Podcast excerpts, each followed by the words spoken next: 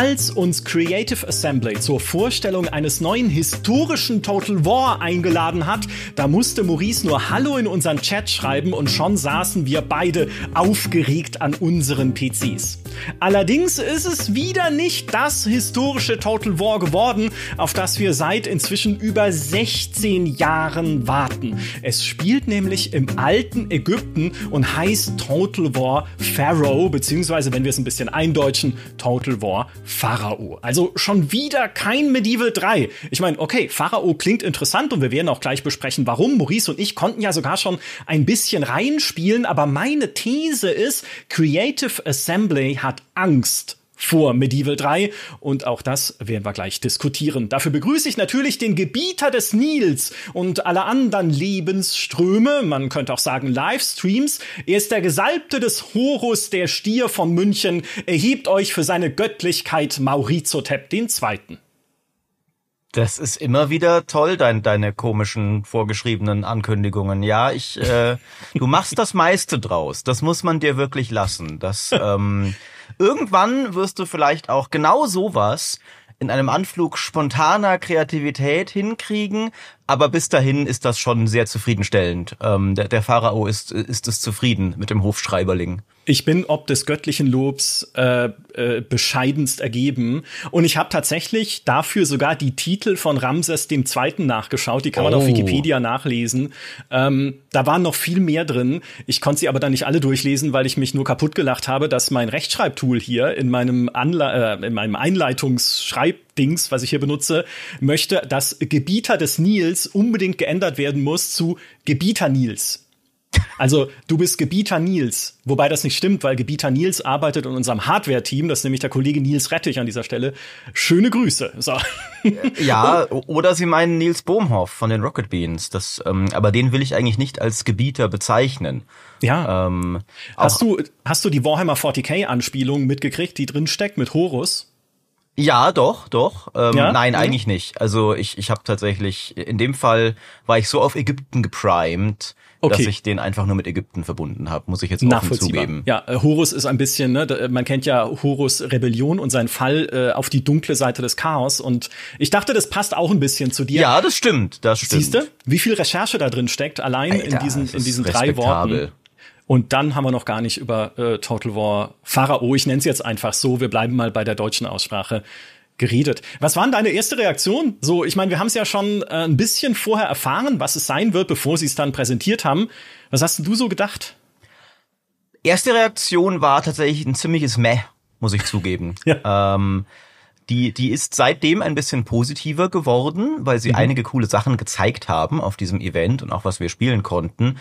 Im allerersten Schritt muss ich zugeben, dass ich Ägypten jetzt nicht für das coolste Solo-Setting halte. Also yeah. vor allem, weil es, es ist ja auch, ich meine, wir hatten ja in Rom, also in Rom hatten wir ja schon quasi Ägypten und alles andere, mhm. wobei das der erste Fehlschluss ist, den ich auch tatsächlich beging, denn das ist nicht das gleiche Ägypten. Das ist äh, noch mal viel früher. Es ist nicht die Antike, sondern die Bronzezeit, die noch mal weit vor den Ereignissen von Rome liegt. Finde ich aber auch nicht unbedingt die beste Entscheidung, kommen wir alles noch dazu. Ja. Und hab ein wenig die, also hab da ein paar Sorgen, was dieses Szenario angeht. Und bin natürlich auch, also ich, ich hätte mich natürlich am meisten über Devil 3 gefreut. Ansonsten hätte ich auch als vielleicht einziger auf der Welt große Lust auf ähm, Three Kingdoms 2, nachdem sie da sehr komisch angedeutet haben, dass ein neues kommt und irgendwas in Arbeit ist, nachdem sie den ersten dann doch nicht weitergeführt haben. Aber mhm. sie machen irgendwas noch damit. Und deswegen fand ich nur Ägypten jetzt, hat mich jetzt erstmal nicht so begeistert. Ja. Ähm, dass sie äh, Three Kingdoms nicht verweisen lassen können, wer weiß, wie dann das nächste heißt, Four Kingdoms oder so, merkt man schon allein daran, dass die Infomaterialien, die sie uns auch geschickt haben, auch zum Pharao, ja. ja. auf Englisch und auf Chinesisch sind. Also die beiden Sprachen haben sie. da wurde ein großer Markt erschlossen. Also Definitiv. Three Kingdoms hatte ja auch den besten Launch jedes Total War bis dahin, ja. wo der chinesische Markt eine große Rolle gespielt hat. Ähm, deswegen aber äh, ich, ich glaube auch ein wenig, das ist weil äh, äh, eine, eine weitere Sache, mit der ich nicht gerechnet habe und was wir dann erst im, im Event herausgefunden haben, das ist ja ein neues, großes, vollwertiges Total War. Das ist ja. keine Saga. Man mag das zuerst denken, weil sie so ein bisschen etabliert haben, dass die Sagas eher so kleinere Szenarien sind. Und nur Ägypten wirkt ja vielleicht erstmal so, wobei jetzt auch schon, es gab auch davor schon Shogun, das äh, auch ein kleineres Szenario hatte oder ein vollwertiges mhm. historisches Total War war. Es ist aber nicht vom Creative Assembly Team in England.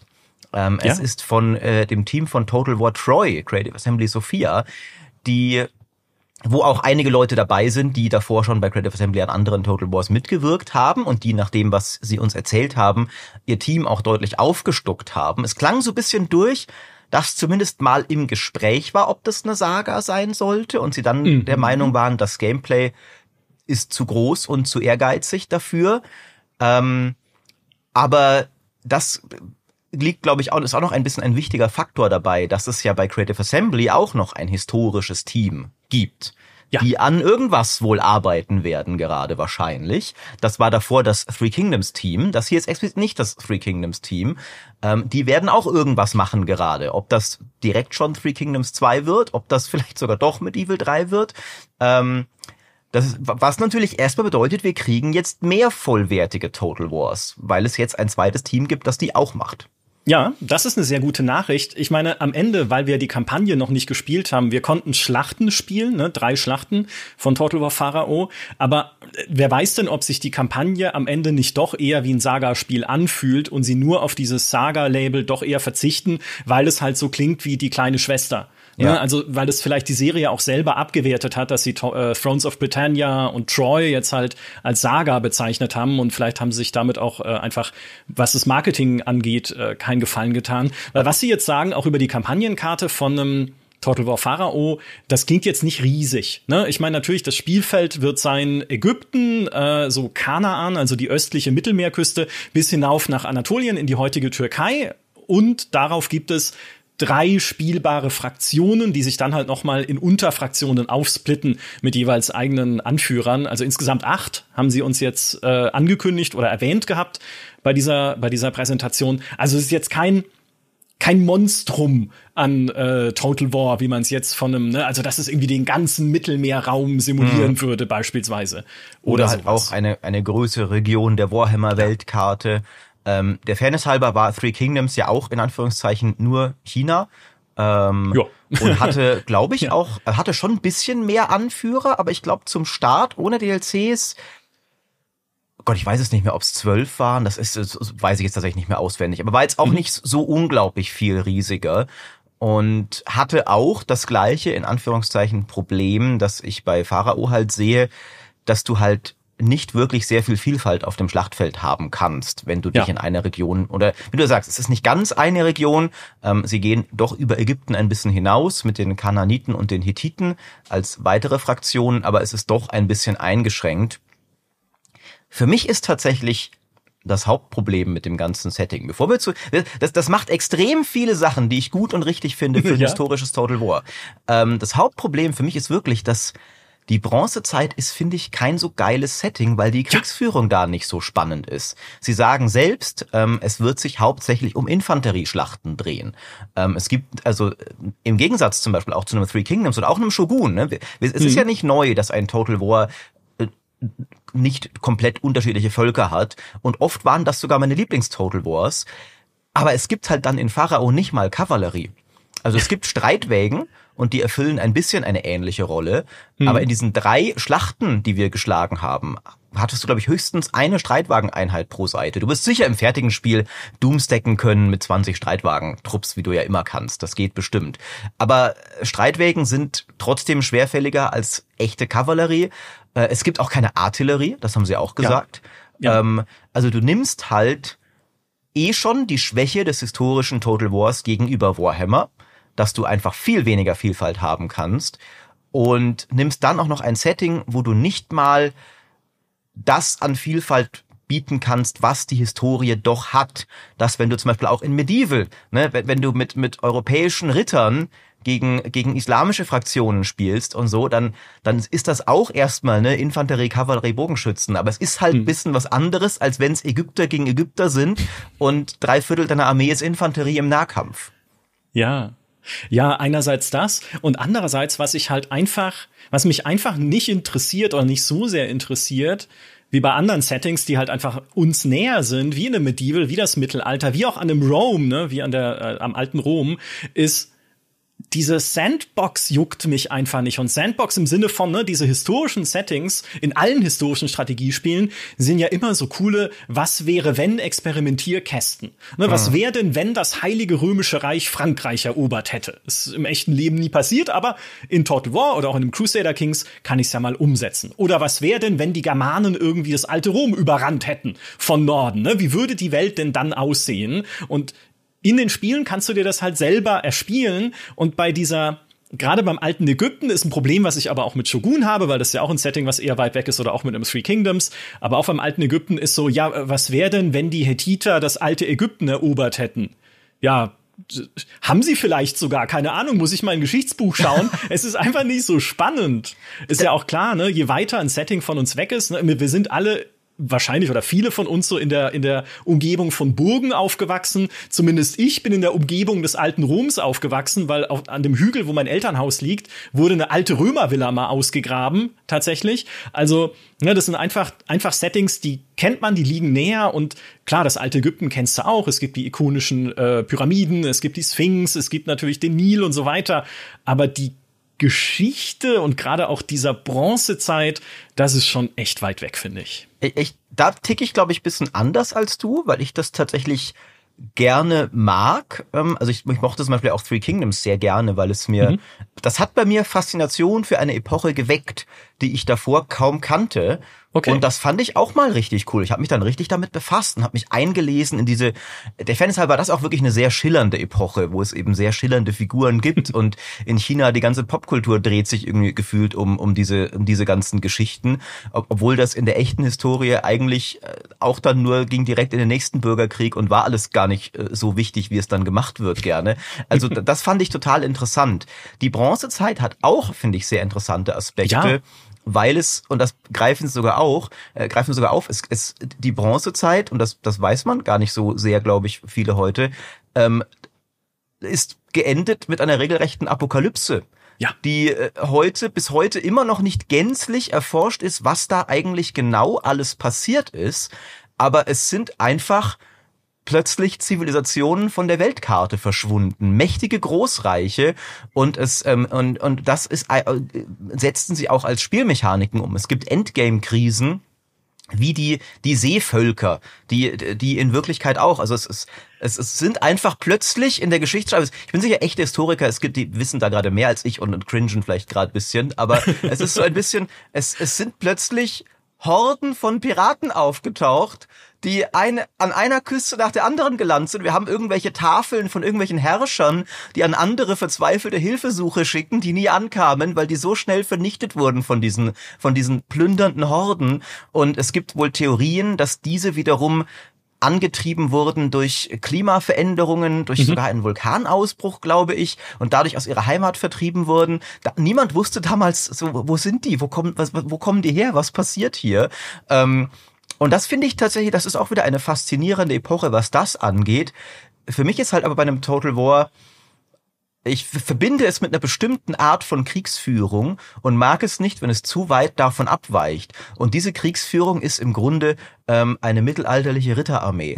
Und wenn es zu weit nach vorne geht, dann sind wir bei Empire wo sich Linien von Musketenschützen gegenüberstehen. Stinklangweilig, braucht ah, niemand. Und wenn na, wir zu ah, ah. weit hinten gehen, dann fällt der berittene, schwere Kavallerist raus, der das Ganze ja erst cool macht.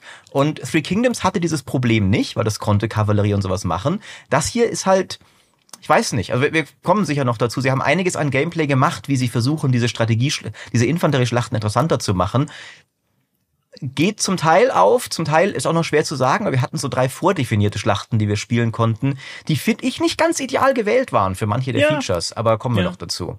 Ja, ich muss erst kurz eine Lanze oder, oder eine Muskete brechen für ja, Empire, weil das super ist. Diese Musketenschlachten, diese Schlachtreihen, diese mhm. sortierten ne, Soldaten stellen sich in, in Reihen auf und lassen sich erschießen von den anderen auf der anderen Seite. Das passt perfekt zu Total War. Perfekt. Ich muss es immer wieder sagen, wenn du dein Empire-Hass hier ausgräbst, ja. weil es so viel mehr Sinn ergibt, dass Soldaten in dieser Zeit, also so im viktorianischen, äh, beziehungsweise so in der, der viktorianischen Zeitalter, beziehungsweise vorher so zur napoleonischen Zeit, dass die so in Reihe und Glied und in Formation marschieren, als dass es irgendwie eine germanische Horde macht in äh, einem Rome oder sowas. Also, ja, aber du und spielst ich fand ja auch nicht die toll. germanischen Horden in Rome, du spielst ja die Römer und die sind marschiert. Ja, aber die anderen halt nicht. Ja. Und, oder vielleicht doch, aber ne, Pfeif aber es die sieht halt anderen. einfach nicht so. Und dann, und es ist wie ein Cossacks, dann auch diese Reihen, diese Schützenreihen so auszurichten, dass sie sich gegenseitig Deckung geben und natürlich noch weitreichende explosive Artillerie und so. Also, wegen mir können die sofort ein Empire 2 machen, nur davor hätte ich Angst, ja, was da noch irgendwie alles schiefgehen kann. Dann, dann erstmal Medieval 3 lieber. Ähm, aber gut, das, das ist jetzt kurz nur eingeschoben, äh, ganz viel Liebe von mir für Empire. Ähm, ich habe tatsächlich, mir ging's wie dir, ich habe mich danach, nachdem sie uns das gezeigt haben, auch ein bisschen eingelesen in die Geschichte dieser Zeit. Also genau wie du, ne, dieser Zusammenbruch der Bronzezeit, dieser Untergang eines goldenen Zeitalters, da habe ich dann auch gemerkt, okay, es ist interessanter, als man denkt. Ne, Und weil das, eine mag Zeit ich. Ist, ich ja, mag es, wenn Total Wars das machen. Das stimmt. Ähm, also äh, ich finde das spannend und ich fand auch, dass es durchaus spannend klang, was sie so an Ideen für Spielmechaniken damit hatten.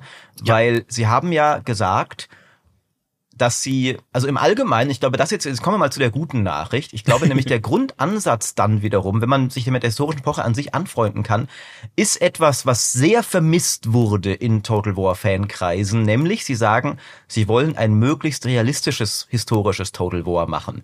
Was wir eine Weile nicht mehr hatten, weil Total War sehr Fantasy dominiert war durch Warhammer, was ich auch super finde, und auch Three Kingdoms war ja nicht hyperrealistisch, sondern war tatsächlich mehr eine Romanumsetzung eigentlich von einem von einem der frühesten Beispiele für Popkultur in der Weltgeschichte.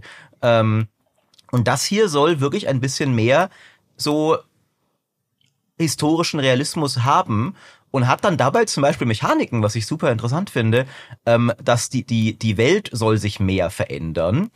Und dazu gehört zum Beispiel der Nil. Also du wirst äh, die ägyptischen Jahreszeiten, die wohl anders waren als unsere, ich, sie haben jetzt, ich glaube, sechs oder sieben waren's, ähm, und da, da wird halt der Nil Hochwasser haben oder nicht, je nach Jahreszeit.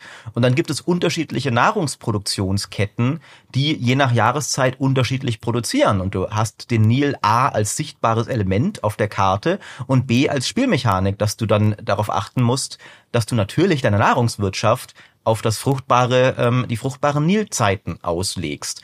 Und das finde ich halt potenziell super spannend.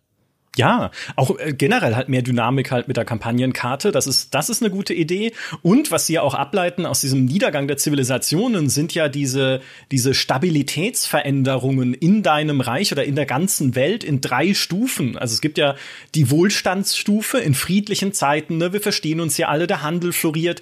Dann ist auch die Karte hell und freundlich und es gibt positive Zufallsereignisse, die dann irgendwie, ne, deine Stadt ist gewachsen, weil sie zufällig noch einen Kornspeicher gefunden haben, an den sie nicht mehr sich erinnern konnten. Das war jetzt ein fiktives Beispiel, aber ne, dass da halt positive Sachen passieren. Das ist aber nur, wenn es halt allen gut geht. Wenn die Welt dann anfängt, in die Krise abzurutschen, kommt Stufe 2. Ne? Die Karte wird dunkler, ein bisschen, bisschen ne, gruseliger, so wie bei Civilization in den dunklen Zeitaltern. Es gibt mehr Naturkatastrophen, es gibt aggressive Nomaden, die halt äh, gezwungen werden, ihre Heimat aufzugeben und in deinem Land einfallen. Und auch die schon erwähnten Seevölker klopfen dann öfter mal an in deinen Küstenstädten. Und dann gibt's Stufe 3, Zusammenbruch, der Kollaps, Ja. die Zeit der Dunkelheit und Verzweiflung, wenn wirklich gar nichts mehr äh, funktioniert und die Leute auch alle unzufrieden sind und alles brennt. Ich bin gespannt, ob es Spaß macht, das zu spielen. Also ein Ziel ist es natürlich, das nach Möglichkeit zu verhindern, ne? also gut genug zu sein oder dich durchzusetzen, auch in diesem Erbschaftsstreit beispielsweise als ägyptischer Pharao, um zu sagen, okay, ich, ich versuche diesen Kollaps halt so gut es geht zu verhindern. Wenn du ihn nicht verhindern kannst, kann da echt schnell die Balance kippen zu Frust. Das ist immer das Problem bei so Endgame-Krisen, ne, wenn die zu übel sind oder du auch das Gefühl hast, wie soll ich hier wieder rauskommen? Die Seevölker haben alle meine Küstenstädte, die Nomaden haben alle meine Wüstenstädte und äh, der Rest rebelliert und verhungert, so ungefähr. Also ist, ist es immer auch eine Herausforderung. Ich traue denen schon zu, dass sie das ordentlich hinkriegen. Aber das war auch so ein Gedanke, den ich dann hatte. Ja, Sie, Sie haben mir tatsächlich erzählt, woran das genau festgemacht wird, diese, ähm, diese Stabilität. Ähm, es gibt äh, bestimmte wichtige Städte, die die Säulen der Zivilisation sind in, äh, in der Region. Mhm. Und wenn die geplündert und zerstört werden, dann sinkt die Stabilität und du kannst die dir zurückerobern mhm. und wieder aufbauen. Ähm, und dann kannst du wieder zurück in eine Wohlstandsepoche kommen. Ähm, okay. Also klingt, also ich, ich erwarte mir tatsächlich von einem historischen Total War inzwischen, auch nach Three Kingdoms, vor allem mehr Tiefgang bei Wirtschaft und Diplomatie als Warhammer ja. hat. Das ist für mich das, wie sich historische Titel abgrenzen können, weil sie werden nie in den Schlachten gewinnen können. Ähm, du, das, du kannst da mit Geschmackssachen natürlich. Es gibt Leute, die mögen eher bisschen bodenständigere Schlachten und so.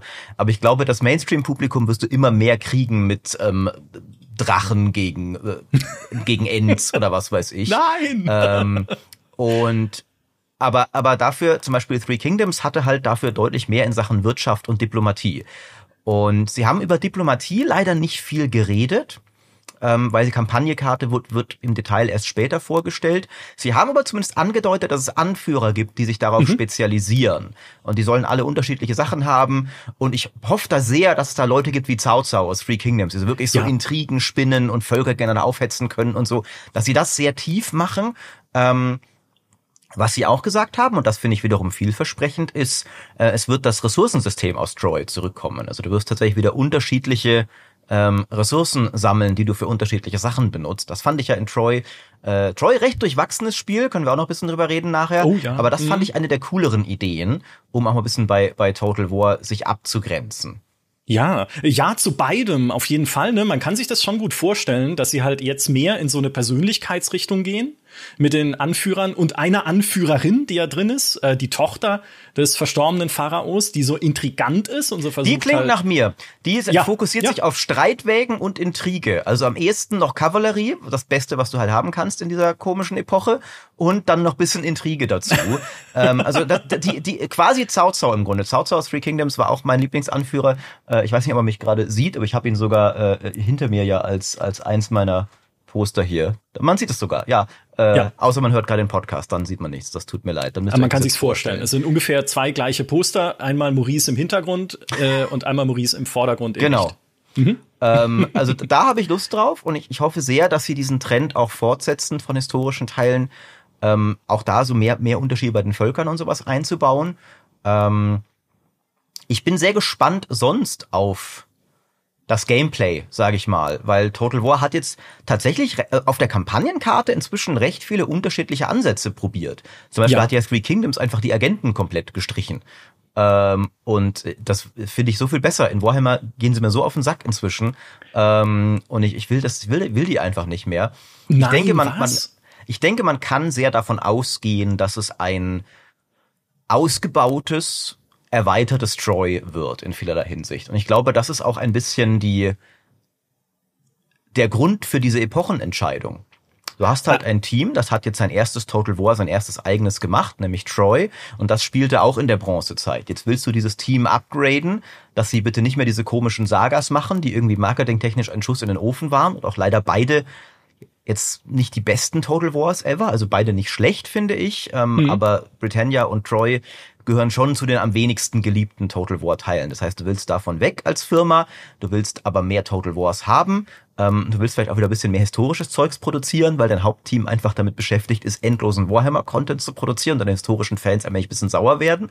Ähm, und dann gibst du diesem Team halt ähm, also ich glaube, dass ich in dem Fall war es nicht eine Entscheidung gegen Medieval 3 im Sinne von, wir wollen kein Mittelalter mehr machen oder sowas, sondern einfach dieses Team sollte jetzt was machen, was nicht komplett anders ist von dem, was es schon gemacht hat. Ja. Ähm, die sollten jetzt auf Troy aufbauen und daraus was Cooles machen und, und jetzt nicht irgendwie auch ne, kein Empire oder sowas machen, so auf einmal, wo sie komplett anderes Kampfsystem und sowas bräuchten, sondern in Troy haben sie diese Infanterieschlachten, haben ein paar interessante Mechaniken ausprobiert, macht daraus mal ein vollwertiges Total War. Ja, glaube ich auch. Aber vorher muss ich dir widersprechen. Agenten sind doch super. Ja. Ne, man darf sie halt, es darf halt nicht zu viele davon geben und es darf nicht irgendwann nervig sein, dass man sie bewegen muss oder so. Aber dass du halt ne, Spione, um hinter die feindlichen Linien zu gucken, sowas wie die Prinzessin damals in Medieval 2, um Allianzen zu schmieden, ne, eigentlich eine, eine vereinfachte Spielmechanik, wenn man es jetzt mal mit dem Heiratssystem von Crusader Kings oder so vergleicht. Aber war doch super. Hast du deine Prinzessin als kleine Figur, schickst sie zu den Byzantinern, klopfst an, hey, gibt's hier einen Sohn, der gerade irgendwie einsam ist oder so. Und schon hast du ein Bündnis mit denen. Also, ich finde, also Agenten kann man halt schlecht machen, ne? Also, äh, wenn sie jetzt irgendwie keine interessanten Fähigkeiten haben oder wenn es halt ein, ein, ein, ein Grind ist von Attentatsversuchen, bis es da mal irgendwann klappt, das ist halt blöd. Aber Agenten an sich, finde ich, gehören zu einem Total War. Nee, also äh, für mich gehört diese Mechanik, dass du Charaktere hast, die du auf Aufträge entsendest, auch dazu. Mhm. Ähm, aber ich fand halt Free Kingdoms hat das bisschen cooler gelöst, dass das nicht alles Spielfiguren waren, die du ja. nervig auf okay. der Karte rumschachern musstest.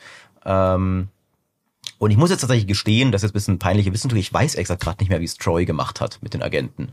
Ähm, ich habe Troy mit am wenigsten gespielt von allen Total Wars aus mehreren Gründen. Ähm, und zwar erstens äh, habe ich auch da einfach gemerkt, ich finde diese Infanterieschlachten nicht so geil. Und mhm. Troy hatte ja sogar noch die Mytheneinheiten.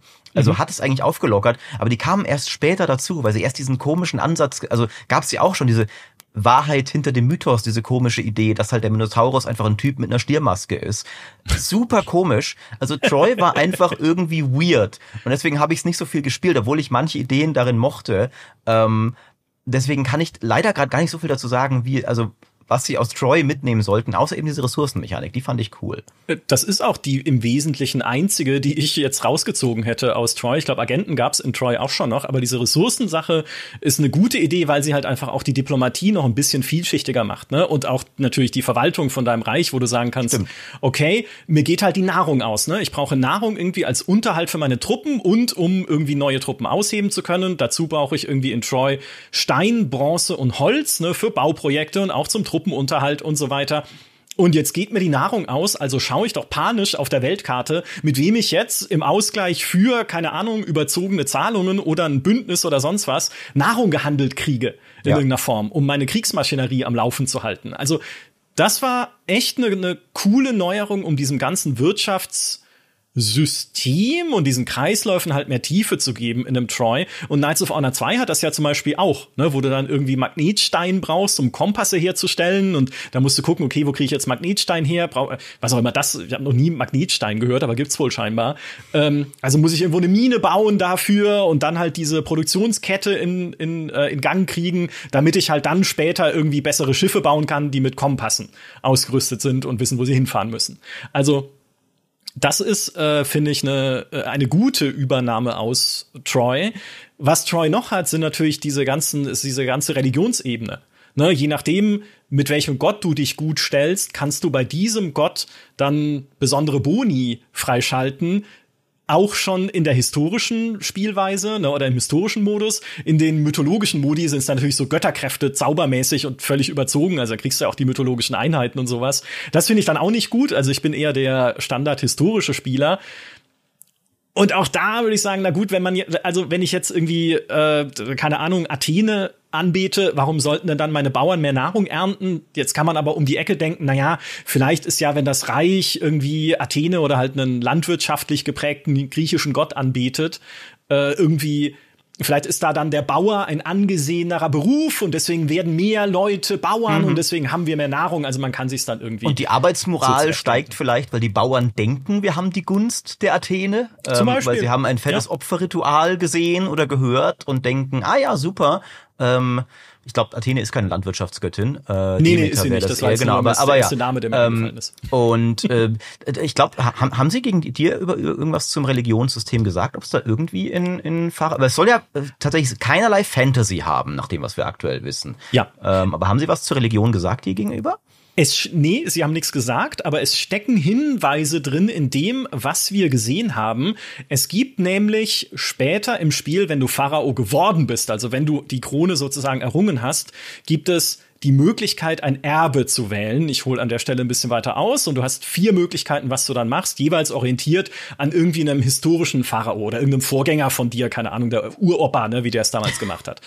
So, und die erste Möglichkeit ist äh, militärische Stärke, also einfach Stärke in der Expansion. Du kannst Truppen besser rekrutieren, du kannst Bevölkerungen unterwandern und Verrat schüren Sehr bei deinen gut. Nachbarn. Ja, ja. Ja, da ja, das ist mhm. eher so mhm. deins, ne? Das ist das erste. Das zweite ist eher meins. Du kannst nämlich leichter Monumente und Weltwunder bauen, was halt super in dieses Ägypten-Setting passt. Ne, die große Pyramide, die großen Gärten, riesige Statuen, ähm, die du noch beschleunigen kannst, den Bau dann mit äh, unbezahlter Arbeit. Ja, das ist wie in dem Asterix-Comic damals. Was? Nein, wir sind keine Sklaven, wir werden nur gezwungen zu arbeiten und werden nicht bezahlt. Ja. Okay. Wichtige so, Distinktion. Richtig. Monumente bauen ist das zweite. Das dritte ist äh, die Konzentration auf Handel. Ne? Und du sendest Karawanen aus. Du kannst sogar, glaube ich, festlegen, welche Waren diese Karawanen konkret handeln sollen. Ne? Also irgendwie, wir haben hier der, die Feuersteine, die wir hier aus dem Boden graben, sind besonders toll. Also handle ich die jetzt nach Anatolien oder so.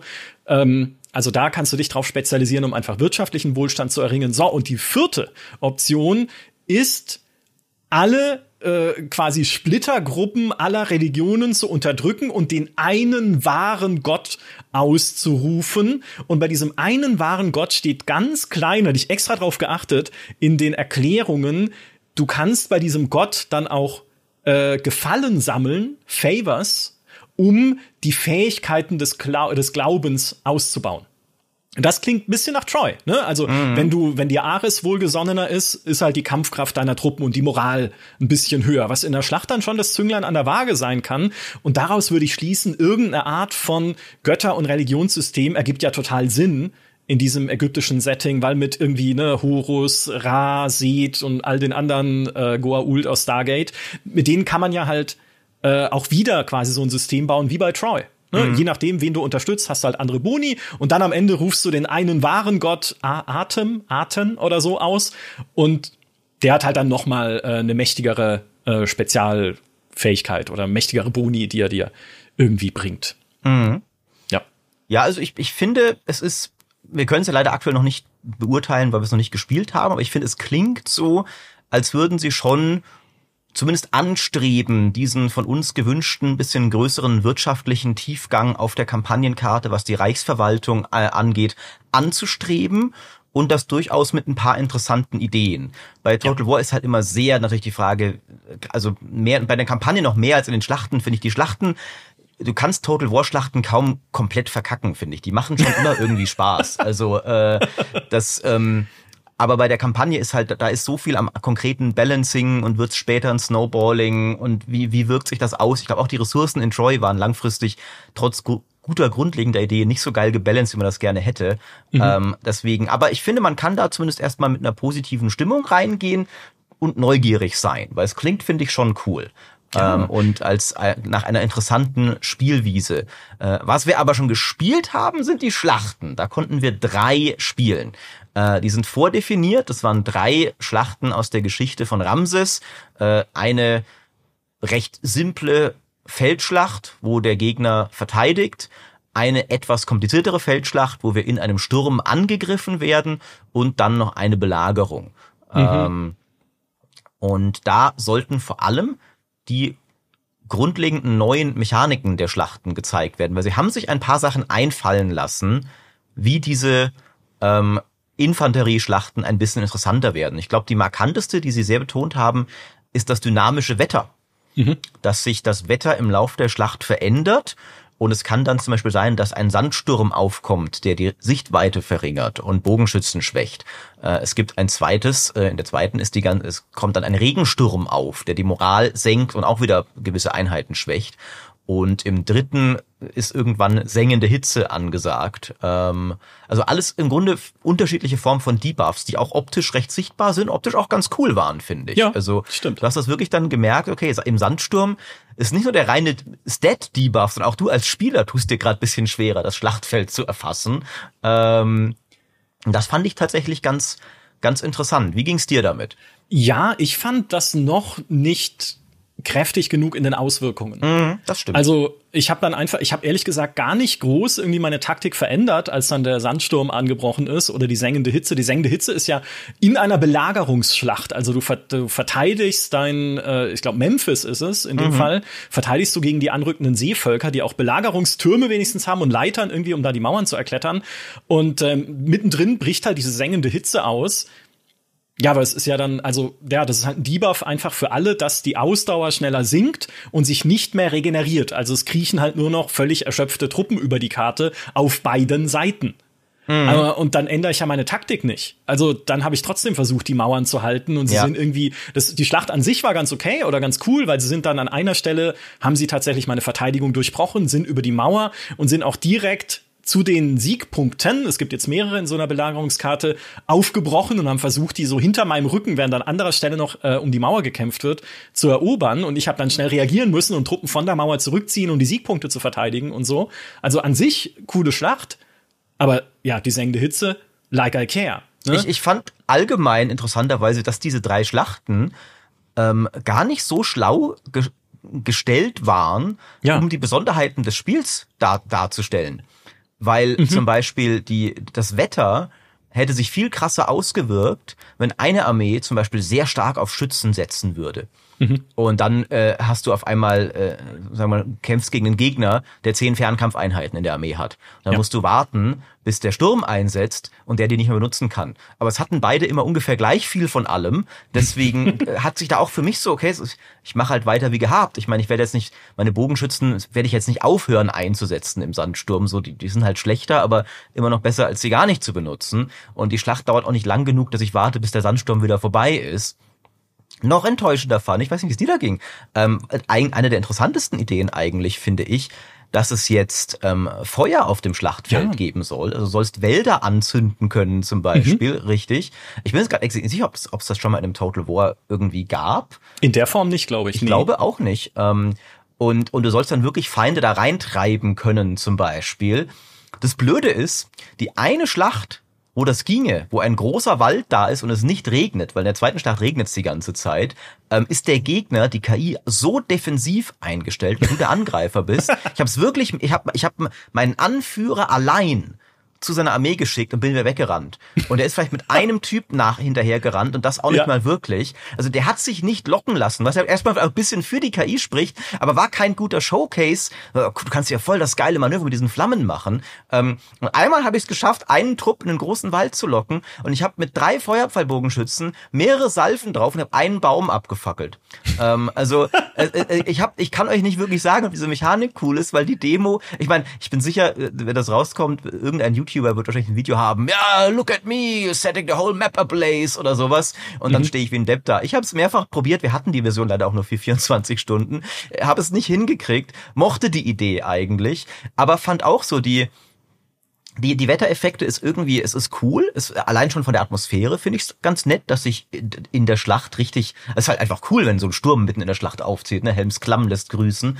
Mhm. Ähm, aber ich fand auch, es, es hat mich jetzt noch nicht dazu gebracht, grundlegend meine Vorgehensweise zu ändern.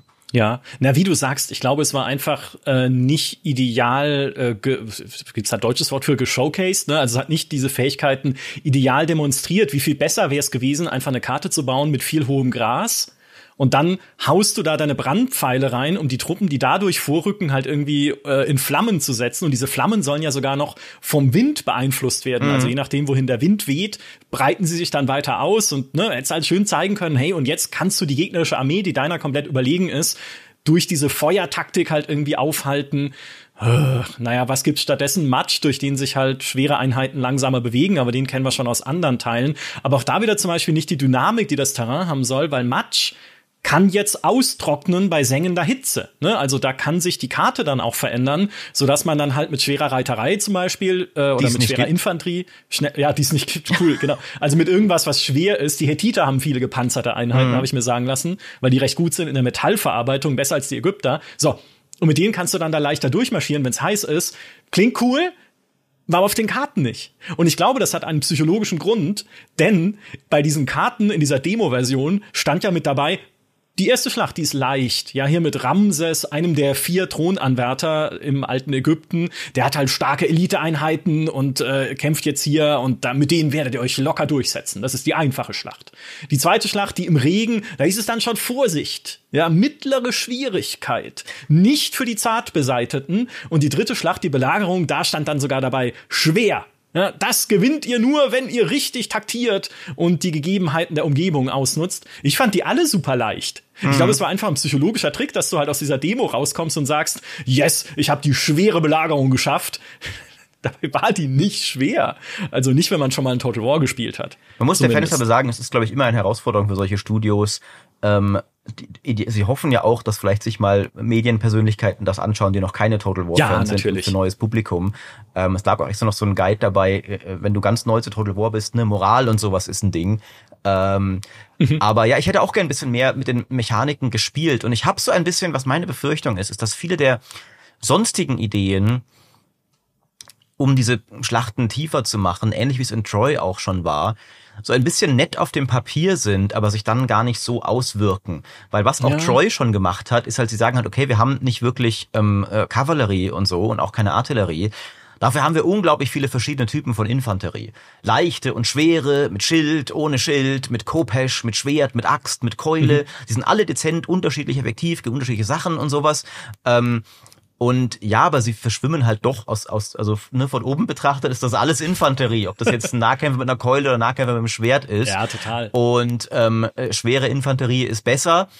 Und da haben sie ja wiederum so Sachen eingeführt, wo ich auch noch nicht sicher bin. Also schwere Infanterie hat jetzt äh, Rüstungsverfall. Also die Rüstung wird im Lauf der Schlacht kaputter und dann wird die Einheit verwundbarer. Mhm. Das ist irgendwie so, ich weiß nicht, das wirkt so sehr wie ein erzwungenes Balancing, was aber nicht nach einer toll spaßigen Mechanik klingt irgendwo. Ah, Ah, das weiß ich nicht, weil das, also äh, ich hatte jetzt auch keine Szene in den Schlachten, wo mich das tatsächlich irgendwie berührt hätte, dass die Rüstung schlechter wird. Aber es ist zumindest, ne, wenn du jetzt irgendwie, äh, keine Ahnung, ans alte Rom denkst und hast so Prätorianer, die halt fette Rüstungen haben und die kämpfen dann eine Stunde lang gegen Barbarenhorden und laufen halt immer noch mit glatt polierten Helmen daraus, ne, statt dass man dann sagt, okay, die sind jetzt so platt und haben so viele Löcher in ihrem Kettenhemd oder was auch immer die damals anhatten, dass sie jetzt von jemandem mit einem Zahnstocher fertig gemacht werden können nach der Schlacht. Das ist halt vielleicht taktisch interessant, wenn du halt ein paar Truppen in der Hinterhand hältst und dann am Ende sie sozusagen äh, überraschst damit, dass die noch ausgeruht sind und noch volle Rüstung mhm. haben und die angeschlagenen Feinde sind halt dann äh, leichte Beute. Wäre zumindest halt eine taktische Dimension, die ich mir vorstellen könnte. Weiß nicht, ob es dann tatsächlich im Wesentlichen so sein wird. Ja, das sind so ein bisschen die Sachen. Ich weiß eben nicht, ob sie, wie sehr diese Dinge tatsächlich benutzt werden. Also wie ja. notwendig werden sie auch. Hängt natürlich sicher sehr davon ab, wie gut ist die KI. Ähm, also wie sehr brauchst du sowas gegen die KI? Ein paar Sachen sind schon nett. Ich habe zum Beispiel halt dann mit, mit es geschafft, mit, mit drei leichten Schwertkämpfern den schweren gegnerischen General in den Sumpf zu locken, mhm. ähm, wo halt schwere Einheiten debufft werden und leichte nicht. Also solche Terrainsachen sind schon auch, also da, da ist schon Potenzial drin ähm, für, für coole taktische Manöver.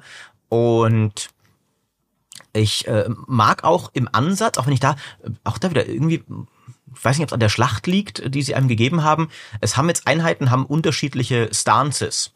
Ähm, also, also Modi, die mhm. man zum Teil schon kennt, also zum Beispiel ein, einfach ein Schildwall oder sowas. Und auch da wieder etwas, was ich bei historischen Total Wars halt mag. Ich fand das zum Beispiel bei, bei Warhammer gerade am Anfang sehr schade, dass zum Beispiel die Zwerge nicht sowas hatten wie ein Schildwall, so einfach ja, das Zwergenkrieger immer. Und ich, das, das ist auch wieder sowas, so diese, diese simplen Sachen finde ich bei, bei historischen Total Wars ziemlich cool.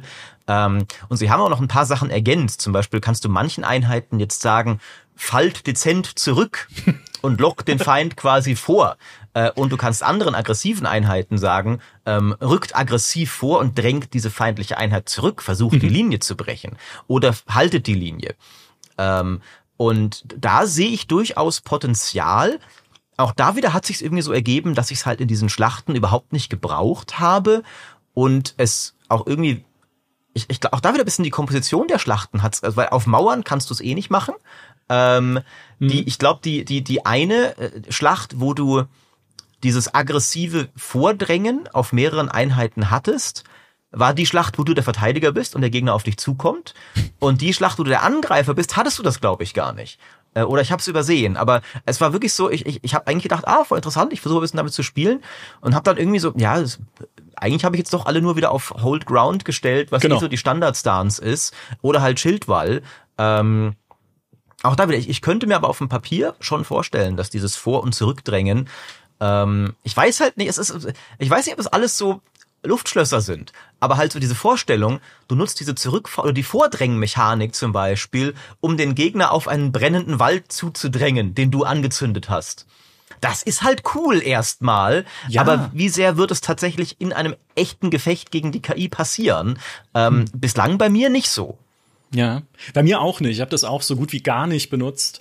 Ähm, ich finde, das sind halt alles so Bausteinchen irgendwie, von denen man sich vorstellen kann, dass sie, dass sie sehr cool sind. Genauso wie zum Beispiel, das kennt man jetzt schon aus Total War Warhammer, dass man ja Generäle und auch deine, deine Anführer ausrüsten kann. Ne? Mhm. Also du kannst den Waffen geben, Reittiere, Rüstungen und das bestimmt halt nicht nur, wie sie kämpfen. Also ne, du gibst halt, keine Ahnung, deiner, deiner äh, Pharaonentochter irgendwie einen Streitwagen und Bogen, dann ist halt auch ihre Leibwache auf Streitwagen und schießt auf Feinde aus der Distanz. Oder du gibst dir halt ein Schwert und eine fette Rüstung, dann stehen die halt schön vorne an der Front und hauen mit ihrem Schwert zu. Also mhm. du kannst damit auch die Kampffähigkeiten ähm, dann beeinflussen. Plus bei deinen Anführern schaltest du ja auch noch spezielle Kronen frei auf der Strategiekarte, die dir da dann spezielle Fähigkeiten geben, dass du irgendwie andere Fraktionen einfach annektieren kannst oder dass du irgendwie die Baubeschränkungen in der Provinz aufheben kannst, um da einfach mehr oder andere Sachen bauen zu können, als eigentlich erlaubt wären. Und auch das kann ja eine coole Mechanik sein, ne? Kann ich wirklich, also macht es Spaß zu gucken, okay, wem gebe ich jetzt die fette Rüstung, wem gebe ich irgendwie den Bogen, was kann ich mit den Kronen anfangen? Die muss man natürlich erst freischalten, indem man irgendwie Missionsziele erfüllt und sowas. Aber auch das wieder interessanter Baustein. Und was ich mir bei ganz vielen von diesen Bausteinen, die sie jetzt bei Pharao gezeigt haben, dachte und dir auch geschrieben habe, während wir diese Präsentation gesehen haben, ist, wow, wie viel cooler wäre das im Mittelalter. Ja, ne? ja, ja. Stell dir, ja. Stell dir doch deine Reihe ausgehobener Bauern vor, denen du sagst, okay, während ihr mit euren Mistgabeln zustecht, weicht Schritt für Schritt zurück in der Schlacht, ne? wenn, der, wenn die französischen Ritter anrücken und euch im Nahkampf ja, natürlich fertig sie in die Langbogenschützen. Ja, ja, ja, absolut richtig, absolut richtig. Ja. Ähm, und äh, da gibt's noch mehr Sachen. Also ich, äh, äh weil ich, ich weiß, tatsächlich, ihr kennt das ist ein, ein Problem von mir, ich weiß negativer bislang, glaube ich, als ich mich eigentlich fühle. weil ich finde, witzigerweise, auf dem Papier macht das Ding wieder sehr viele Sachen, die, glaube ich, auch sehr viele historische Spieler freuen werden. Zum Beispiel, ja. was wir noch gar nicht erwähnt haben, es gibt jetzt ähm, wieder Matched Animations für jede Einheit. Ähm, also tatsächlich ist ein, ein normaler Axtkämpfer, ein normalen Schwertkämpfer, die hauen nicht mehr nur aufeinander ein, sondern die, die duellieren sich wirklich, jede Einheit duelliert sich einzeln mit anderen. Mhm. Das ist der Fairness halber, es gibt da, glaube ich, in Total War einfach Grenzen, wie gut das aussehen kann. Wenn du zu genau hinguckst, wirst du immer sehen, okay, da steht gerade wieder einer irgendwie weird im anderen drin und sowas. Aber es ist schon, finde ich, eine deutliche Verbesserung, dass du wirklich siehst, wenn da zwei Truppen aufeinander prallen, dann dann wird da, gibt sich das Spiel Mühe, dass da ein glaubwürdigerer Kampf inszeniert wird, als das viele andere Total Wars gerade in letzter Zeit so ein bisschen gemacht haben, dass da mhm. wirklich normale Infanterie halt auch so Sachen wie, dass halt irgendwie der Speerkämpfer mit seinem Speer den, den Schild des anderen wegschlägt und dann irgendwie zusticht mit dem Speer und so. Das ist cool. In Belagerungsschlachten, erstens sind es wieder wirklich so richtig fette 360 Grad Festungen, die ist wirklich groß gewesen, die Stadt, die wir da gespielt haben. Und es gibt keine ähm, quasi äh, magischen Leitern mehr. Also wenn, wenn, wenn du wenn du mit deinem wenn du keine Ramme hast und keinen Belagerungsturm, dann kommst du nicht auf die Mauer. Es mhm. ist nicht äh, und das finde ich so das ist das ist vielleicht gameplaymäßig könnte man sagen, ist es schlechter, weil es kann natürlich passieren, dass du einfach nicht mehr gut auf die Mauern kommst, aber da braucht der Gegner schon sehr viele Feuerpfeilbogenschützen, wenn du mit gut Aber ich find's halt so geil, dass nicht mehr jede scheiß Infanterieeinheit an eine Mauer rennen kann ja, und plötzlich stimmt. eine zehnmal so hohe Leiter, wie sie selbst in der Hand hat, die aus dem Nichts erscheint und dann klettern alle da hoch. Ähm, also das sind, glaube ich, so, also ein paar Sachen sind da drin, wo man wirklich so als historischer Spieler denkt so, ja Gott, endlich wieder. Ähm, so soll's doch sein. Matched Animations, keine magischen Leitern, bisschen längere Schlachten auch wieder, haben sie gesagt. Die sind auch tatsächlich, also du hast wirklich bisschen Zeit, diese Infanterie, die kloppt eine Weile aufeinander ein. Du kannst da mhm. reagieren, du kannst da Sachen machen. Ähm, da sind wirklich so ein paar Sachen, ja, so soll sich ein historisches Total War spielen. Ja, Absolut. Und es ist sogar auf der Kampagnenkarte eine Mechanik wieder drin. Mal schauen, in welcher Form. Aus Medieval 1, nämlich das Zuweisen von Titeln. Auch das sieht man nur oder hat man in der Präsentation nur gesehen, wenn man mit der Lupe vom Bildschirm ah, saß. Aber das sieht sich natürlich, wenn ein neues Total War angekündigt wird. Genau, und du kannst deinen Charakteren, Heldencharakteren, man hat dann wohl wahrscheinlich auch mehrere, ne, also die Generäle und Anführer und so weiter, denen kannst du wieder Titel geben, also keine Ahnung, Vizekönig von Kusch oder so, ich weiß nicht, was es bringt, ne? wahrscheinlich wieder Stat-Boosts halt oder Moral-Boosts in irgendeiner Form für die Truppen oder so. Aber wie cool, das war damals immer das Allerbeste im ersten Medieval Total War, zu sagen, okay, du Ritter Siegesmund bist jetzt der Kurfürst der Pfalz. Ne? Und dann hat er halt plus zwei Kampfkraft und plus zwei Lebenspunkte oder wie auch immer. Das gab es in, in Three Kingdoms auch zum Beispiel. Ähm Aber finde ich auch cool. Also ich glaube, sie haben es auch erst später eingeführt, ich weiß es gar nicht mehr genau. Äh, mhm. Manchmal verschwimmen so to die Total Wars für mich auch so ein bisschen. Stimmt. Aber da gab es auch so verschiedene Sachen, glaube ich, die man, weil er, weil er äh, das chinesische Kaiserreich zu der Zeit, glaube ich, sehr dafür bekannt war, wirklich eine absurde Menge an sehr absurden Titeln zu haben. Da passt es also auch sehr gut. Äh, du bist halt jetzt der, der himmlische General der neuen Pferde oder sowas. Und dann mhm. hast du halt fünf Prozent mehr Ansturm oder sowas mit Kavallerie. ähm, aber finde ich auch. Also ich, ich finde tatsächlich, es ist ein bisschen, mein, mein aktueller Stand ist so, dass es ein äh, Total War mit sehr, sehr, sehr vielen coolen Ideen ist. Ob die aufgehen, hier auf dem anderen Blatt.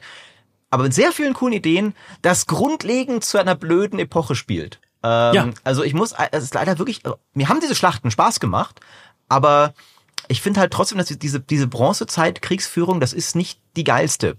Ähm, und ich will zumindest bisschen, bisschen fortschrittlicher darf's sein. Muss gar nicht viel sein, aber halt Three Kingdoms hatte halt dann, finde ich, einfach nochmal ein bisschen, da konntest du Artillerie machen, ähm, da konntest du Reiterei machen, da konntest du berittene Bogen, gut, du hast berittene ähm, ähm, Streit, also Streitwägenbogenschützen hast du schon. Und ich habe auch meine Streitwägen in einer Schlacht ganz gut wie Kavallerie benutzen können, ehrlich gesagt. Also ich bin mhm. in der Belagerung bin ich raus und habe dann mit dem einen Bogenstreitwagen, den habe ich auf Nahkampfmodus gestellt und habe ihre Bogenschützen aufgewischt. Ähm, das, also das geht schon. Ähm, aber man muss tatsächlich sagen, dass äh, viel Potenzial. Das, was wir bislang gespielt haben, war in Anführungszeichen nur gut, aber hat mir noch, mich noch nicht vom Hocker gehauen, ist so ein bisschen mein Fazit. Ja. Ähm, Schließe ich mich zu 100 Prozent an. Es ist auch so, also bei ein paar äh, Elementen, die sie gezeigt haben, ist halt auch, ne, wie ich, wie ich schon gesagt habe, direkt mein Kopfkino angesprungen, zu sagen, wie könnte das in einem cooleren Total War aussehen, halt in einem Medieval. Ja. Äh, und das ist, das ist nie so ein gutes Zeichen irgendwie, oder dass es mich halt dann an der Stelle grippt, sondern dass ich mir denke, okay, was könnte man daraus jetzt wieder übernehmen, um es irgendwie weiterzutragen. Ich fand zum Beispiel auch, dass man als Pharao das Erbe eines Vorgängers weiterführen kann mit speziellen Boni, habe ich auch gedacht, Mensch, was wäre das für eine coole, dynamische Mechanik für das Mittelalter, was ja jetzt wahrscheinlich einen, einen größeren Zeitrahmen umspannen müsste in einem Total War Medieval, als jetzt diese äh, Epoche von Total War Pharao, weil das wird wohl jetzt kein ewig langer Kampagnenzeitraum sein. Spielt ja ungefähr 1200 vor Christus, aber halt nicht 300 Jahre lang. Mhm. Sonst müsste man ja die Charaktere ständig wechseln und die Anführer ständig wechseln, die eine wichtige Rolle spielen. Aber beim Mittelalter, wie cool wär's denn? Und bisschen so ist es ja bei Crusader Kings mit den Dynastien und mit dem Lebenswandel. Wie cool wär's denn, wenn ich jetzt äh, sagen könnte, naja, ich bin jetzt halt Otto der Dritte des Heiligen Römischen Reiches und ich möchte gerne wie Otto der Erste das Erbe von Otto dem Ersten meinem Großvater fortsetzen und mich auf den Handel konzentrieren und mhm. den wirtschaftlichen Wohlstand fördern. Oder ich möchte halt wie Otto der Zweite die militärische Expansion äh, befeuern, sodass man so eine Art ja Erbmechanik hätte, dass man auch aus diesem äh, vielleicht aus, damit kommen wir jetzt nämlich äh, zu meinem Punkt, warum sie Angst haben vor Medieval 3, damit man vielleicht jetzt, wenn man in einem mittelalterlichen Strategiespiel die Persönlichkeit einzelner Anführer nicht mehr so betonen könnte, weil es halt eine längere Epoche ist und weil es ganz viele Könige und sonst was alles umspannen würde, dann könnte man zumindest ihnen so halt auch selber mehr Persönlichkeit geben mhm. über so eine Mechanik. Aber es ist halt ist alles Kopfkino, ne? Jetzt, jetzt nicht tatsächlich war das in Three Kingdoms mit einer der größeren Schwächen des Spiels, dass sobald dir die ganzen coolen historischen Starthelden weggestorben sind, ist das Spiel deutlich weniger cool geworden auf ja, einmal. Eben. Ja. Ähm, es gab dann noch Charaktere, die später aufgeploppt sind, weil es einfach in dieser Story so viele gibt. Und dann hast du halt ähm, äh, Zhuge Liang, ich glaube, das spreche ich völlig falsch aus, äh, gegen, gegen Sima Yi am Ende. Ähm, aber es war nicht mehr das Gleiche. Ähm, ja. Und was, was denkst du denn? Also wie, ich, ich denke, wie gesagt, bei diesem Studio ist wirklich die Herleitung schon sehr nachvollziehbar, warum das Pharao ist, weil sie wollten ja, was anderes definitiv. in der Bronzezeit. Ähm, und äh, was denkst du denn, was das nächste historische Total War von Creative Assembly selbst, äh, das, das ist falsch gesagt, aber von, von dem dort von dem britischen Historienteam nennen wir es mal. Ich will jetzt gar nicht irgendwie, wer das echte Team ist oder sowas. Ja. Ähm, vielleicht machen die Pharao-Leute ja ein richtig geiles Ding. Ähm, das will ich ihnen gar nicht absprechen. Aber es wird ja, nach allem, was wir wissen, noch ein Team geben. Mindestens eins. Vielleicht gibt es sogar, also es gibt, denke ich, ein, ein Three Kingdoms Team, das an irgendwas gerade arbeitet dort, ja. weil sie haben das so ein bisschen angedeutet in diesem komischen Die Zukunft von Three Kingdoms Video, das dann einfach war, es gibt erstmal keine Zukunft, aber irgendwas kommt später noch und wir sagen euch nicht wirklich, ob es eine Saga oder ein zweiter Teil oder was ganz anderes wird. Äh, irgendwas gibt's da. Ähm, glaub, glaubst du denn, wir haben irgendeine Chance auf ein Medieval 3 in auch nur mittelfristiger Zukunft? Ich sage ja. Ich glaube fest daran, dass sie daran arbeiten. Aber jetzt kommen wir zu meiner Angsthypothese. Ich glaube auch, dass sie, wenn sie das machen oder ne, wenn sie das dann ankündigen, erwarten wir einfach mehr, als wir jetzt in den letzten Jahren von Total War gesehen haben.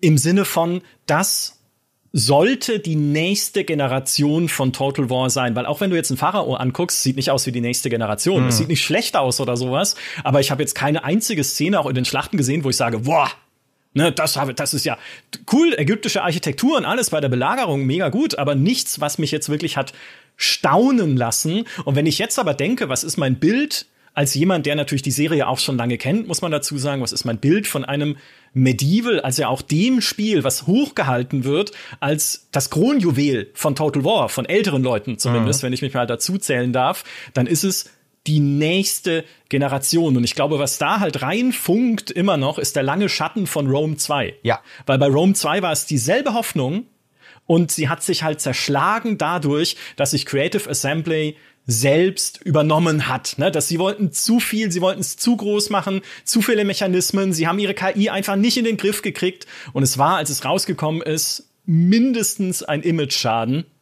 wenn nicht sogar ein Schaden äh, für die ganze Serie zum damaligen mhm. Zeitpunkt, weil man einfach gesagt, es kann doch nicht sein. Jetzt kündigen sie das Ding an und tatsächlich war ja damals da, als sie äh, Rome 2 zum ersten Mal gezeigt haben, als das ist die nächste, ne, alles, was in Zukunft Total War sein wird, jetzt beginnt jetzt. Ja. Und dann kommt's halt raus und ist tralala. Aber du könntest bei einem Medieval 3 aber auch nicht sagen, das, was sie bei Warhammer gemacht haben, naja, wir bauen halt drei überschaubar umfangreiche Spiele, ne, so wie es ja jetzt auch in Total War Pharaoh ist beispielsweise oder wie es auch in Shogun oder Shogun 2 ist. Man macht was Lokalisiertes und dann bauen wir halt mehrere Teile, die sich am Ende wie in Immortal Empires für Total War äh, zu einer riesigen Kampagne verbinden. Mhm. Könnte man sagen, ja, wäre cool, aber was wären das für ein Medieval eins von drei, das dann nur Westeuropa ist, zum Beispiel. Mhm. Ne, wo dann irgendwie, okay, wir haben jetzt nur Frankreich, England und das Heilige Römische Reich und jetzt spielt das mal zwei Jahre lang und dann kommt irgendwann die äh, Mittelmeererweiterung mit ja. Italien und Co. Machst du halt nicht mit. Ne? Bei Warhammer ist es einfacher, äh, weil halt das Setting als Ganzes vielleicht auch bei den Leuten nicht so präsent ist. Bei einem Medieval erwartest du halt, naja, das muss halt mindestens, sagen wir mal, Europa bis Polen und Skandinavien sein und der Mittelmeerraum inklusive Süd- und Ostküste. Das wäre schon so das Minimum dessen, was ich eigentlich bei einem Mittelalterspiel äh, bei einem globalen Mittelalter-Strategiespiel und die ganze Umfang Kreuzzugsgeschichte und so. Äh, ja, ja, ja, es ist das ist schwierig, das stimmt. Genau. Ähm, du hast recht. Dazu Rome 2 wollte ja sowas sein. Hatte eine komplett neue Weltkartenmechanik, mhm. hatte See- und Landschlachten kombiniert, hatte wirklich eine riesige Vielfalt an Völkern, aber ist am Ende nicht zusammengekommen zu einem runden Gesamterlebnis. Ähm, ja, genau. Und das stimmt. Von, von Medieval 3 würden wahrscheinlich Leute einen solchen Sprung erwarten, wie es Rome gemacht hat. Ähm, vor allem, weil halt irgendwie historische Total Wars sind irgendwie weird geworden. Ne? Also du, du weißt nicht mehr ganz okay, so da, da gibt's nicht mehr so diese stringente Weiterentwicklung. So jedes experimentiert mit ganz anderen Mechaniken, die teilweise geil sind. Wie gesagt, Three Kingdoms bin ich großer Fan. Mhm. Ähm, aber aber irgendwie ist es ein bisschen so, hä? Und jetzt ist irgendwie, das ist jetzt irgendwie ein neues Studio und keine Saga, aber irgendwie auch und ähm, gab ja auch schon jetzt wirklich eine ganze Weile kein historisches Total War mehr, dass das macht, was du sagst, dass wirklich so eine eine Welt abbildet. Ne? Sie haben sich ja schon bewusst, also China, Pharao jetzt, ähm, konzentrieren sich immer auf so eine, eine Sache. Und sie haben ja sogar, äh, wo ich sehr schmunzeln musste in dieser Präsentation von Pharao gesagt, natürlich wollt ihr hier die Sandbox äh, und deshalb könnt ihr Startbedingungen oder äh, Startpositionen äh, zufallsbasiert machen und Persönlichkeiten von Anführern zufällig und die Ressourcenmenge auf der Karte und die Häufigkeit von Naturkatastrophen einstellen und so. Und ich mir denke, das ist aber nicht das, woran ich denke, wenn jemand Total War Sandbox sagt. Total War Sandbox ist das, was ich vorhin gesagt habe. Du hast eine große Karte, auf der sich die Menschheitsgeschichte komplett anders entwickelt, als sie sich eigentlich entwickelt hat. Und du hast eine große Freude daran, mittendrin zu stehen mit dem Schwert in der Hand und Chaos und Unfrieden zu stiften stiften in diesem äh, Ich bringe immer Frieden und Ordnung. Natürlich, ja. genau. Und, und, und Fröhlichkeit. So, und ich glaube, das Zweite, was Ihnen dabei im Weg steht, was Ihnen auch Angst macht, wenn man das sagen darf, ist Ihr Persönlichkeitsfokus. Ne, ich habe schon gesagt, das Mittelalter, egal ob es jetzt Frühmittelalter oder Spätmittelalter, schon so mit Übergang zur frühen Neuzeit, war es ja eher in Medieval 2, ne, wo dann auch Amerika entdeckt wurde, wo du dort auch kämpfen konntest. Was Ihnen da auch Angst macht, ist einfach, dass Sie sehr in Richtung Persönlichkeit gegangen sind in letzter Zeit. In Total War Troy, ne, die Helden, Agamemnon äh, und all die anderen, die man kennt. In äh, äh, Three Kingdoms, Cao Cao, Shu und wie sie alle hießen, die auch jeweils eigene Persönlichkeiten haben. Der eine ist vertrauenswürdig, der andere intrigant, der, der dritte arrogant und opportunistisch und sowas. Ist halt beim Mittelalter nicht so leicht. Und dann gibt es ein Spiel da draußen, das das viel besser jetzt schon macht mit den Persönlichkeiten in einem mittelalterlichen Setting. Und das ist Crusader Kings. Das stimmt. Ja. Also besser als Crusader Kings 3 also kannst du mittelalterliche Herrschaft und ihre Abgründe und Facetten nicht darstellen. Das ist wirklich, ja, das stimmt. Das ist ja. äh, interessant, ja. Ja, ich hoffe trotzdem, dass sie es, äh, dass sie sich ranwagen irgendwann Natürlich. mal. Ähm, aber ich sehe, was du meinst. Ja, äh, ich kann diese Argumentation nachvollziehen, dass äh, dass man vielleicht da die die Sorge hat und vielleicht auch ein bisschen, dass man so ein bisschen ich könnte mir noch ein bisschen diese marktstrategische Komponente vorstellen, dass man sich so ein bisschen mhm. denkt, mit, mit, ähm, mit Mittelalter kriegen wir vor allem die Spieler, die uns eh schon spielen. So, der, der europäische Strategiespieler, den haben wir doch schon. Äh, und deswegen lieber, lieber neue Settings, äh, neue Zielgruppen, wie es eben ja in China sehr gut geklappt hat, offensichtlich. Mhm. Ähm, beziehungsweise halt, offenbar wurden die ja nicht alle gehalten langfristig, sonst würde ja Three Kingdoms noch weitergeführt werden. Aber dass sie ähm, die, die Assets auf Englisch und Chinesisch anbieten, wie du sagst, deutet darauf hin, dass sie weiterhin auch diesen Markt gerne abdecken wollen. Ja. Ähm, könnte ich mir auch noch vorstellen, dass halt da ein, ein Medieval 3 einfach gar nicht so, vielleicht auch so ein bisschen so, wir haben doch schon Warhammer, was ja natürlich nicht das gleiche ist, aber was doch mittelalterliche europäische Fantasy ist im Kern und dass man sich denkt, ja, die Leute können doch schon Karl Franz das Imperium spielen, ähm, dann äh, geben wir ihnen lieber noch mal was anderes. Ähm, weil inzwischen ist Warhammer so umfangreich, dass du das Argument immer bringen könntest. Du kannst auch Tomb Kings spielen, also warum Pharao? Du kannst auch äh, äh, Kathai spielen, also warum China? Ähm, äh, äh, ist schon ein Punkt. Ähm, mhm. Aber, aber ja, ich, ich muss auch sagen, dass äh, äh, es, es sind inzwischen so viele interessante mechanische Ideen bei historischen Total Wars dazugekommen. Exakt. Ähm, die ich wirklich, auch eben von Three, King, Three Kingdoms hat auch so viel, dass ich so gerne in einem, in einem ähm, Mittelalter Total War sehen würde. Ich würde mir auch wünschen, dass sie all das dann jetzt irgendwie mal zusammenführen zu einem großen Medieval 3. Ja, und ich meine, das sagen wir seit 2018, ne? seit Thrones of Britannia rausgekommen ist. Ja, ja schon eigentlich schon davor, ehrlich gesagt. Eigentlich schon davor, also ja. Ich, ich sag's eigentlich schon seit Rome 2. Äh, gerade Thrones of Britannia fand ich aber halt bemerkenswert, weil das war ja, das ist ja Frühmittelalter und da haben sie ja dieses neue Re äh, Rekrutierungssystem zum Beispiel eingebaut mhm. damals, mhm. ne, dass du halt ganz viel billige Bauern ausheben kannst, aber nur ganz wenige Elitetruppen, was halt super zu dieser Zeit passt. Ja. Und sie haben dann diese normannische Invasion als Endgame-Krise quasi eingeführt, der man sich stellen kann, aber nicht muss, weil man kann schon vorher je nach Fraktion, ich glaube nicht für alle, aber zumindest für die Hauptfraktionen, die drin waren, äh, bestimmte individuelle Zielbedingungen erfüllen, dass du zum Beispiel als Ire dann oder als Dubliner dann ganz Irland vereinigst oder so, also lokaler äh, lokalere Siegbedingungen, was man sich ja auch in einem Medieval super vorstellen kann. Zum Beispiel auf einer größeren Europakarte. Und dann kommen halt immer noch so mehr Puzzlesteinchen dazu, wie zum Beispiel äh, dann halt das Ressourcensystem von Troy. Oder vielleicht auch sogar das Religionssystem von Troy mit den göttlichen Gefallen, was man ja ummünzen könnte auf den Papst. Ja. Ne? Und wen unterstützt du? Welche Fraktion unterstützt du innerhalb der katholischen Kirche, um dann irgendwie irgendwann oh, ja. einen Papst auf dem äh, Thron, hat er einen Thron? Stuhl? Haupt P Ja, der Heilige Stuhl natürlich. Ja, ja, genau. Der Heilige ja. Stuhl, genau, ja. Ja, das, eben, eben. Also ja. Ja, ich glaube, wir, wir müssen aufhören zu schwelgen, oder? Weil das, ich, das macht mich nur wieder traurig. Und äh, es ist auch vielleicht ein bisschen unfair gegenüber Pharao, weil ich, das hat Richtig. immer noch das Potenzial, ein cooles Total War zu werden. Auch wenn es jetzt nicht in allem mein nächster Traum historischer Teil ist, finde ich, ich werde es mit Neugierde verfolgen, weil, weil ich viele der, der Ansätze so wieder mal ein realistischeres, etwas tieferes ähm, historisches Total War, das tatsächlich mal komplett auf Fantasy pfeift, ähm, ist doch auch in vieler Hinsicht sehr, was ich mir mal wieder gewünscht habe. Selbst wenn es nicht in meinem Traum-Setting das ist, steckt da mhm. viel drin, was mir sehr gut gefallen könnte. Ähm, und vielleicht waren auch wirklich nur diese Schlachten ein bisschen ungünstig gewählt und im fertigen Spiel werde ich ständig mit Wetter spielen und, und ähm, Wälder abfackeln. Man soll ja auch, also was zum Beispiel, das hat bei mir auch wieder nicht funktioniert, weil die Gegner nie in die Stadt gekommen sind, außer einmal kurz am Ende, aber da hatte ich eh schon fast gewonnen. Man soll ja auch die Städte abfackeln und brandschatzen können. Ähm, und das soll sich dann sogar auf die, auf die Weltkarte auswirken. Also, wenn du da reingehst mit, mit Plünderern und Banditen und die ganze Stadt abfackelst, dann geht die Moral der Verteidiger flöten. Aber hinterher hast du halt auch eine Stadt, die du aufbauen musst und das Volk findet dich scheiße, weil du so, weil du so, weil du so ein, ein, ein schurkischer Eroberer bist. Ähm, also, it, it, wenn alles aufgeht, kann das richtig, richtig cool werden. Ähm, ich hoffe halt, es sind, ich hoffe halt, die Mechaniken sind nicht alles Papiertiger. Das ist so ein bisschen ja. meine größte Sorge, dass am Ende so hast du doch nur, du hetzt halt Infanterie aufeinander und den, die ganzen Mechaniken brauchst du eigentlich alle gar nicht. Ähm, und die KI ist auch gar nicht gut genug darin, sie einzusetzen. ähm, und dann, dann geht halt viel von den coolen Gedanken verloren. Aber ich bin jetzt trotzdem mal vorsichtig gespannt, sagen wir so. Ja. Ich auch. Und äh, ich schließe mich komplett an endlich wieder auch ein realistisches historisches Strategiespiel. Äh, ich fand bei Troy zum Beispiel es absolut schade oder eigentlich musste ich mich selbst kasteien, als ich Troy gespielt habe, weil ich wähle natürlich den historischen Modus. Ja, also ohne mythologische Einheiten.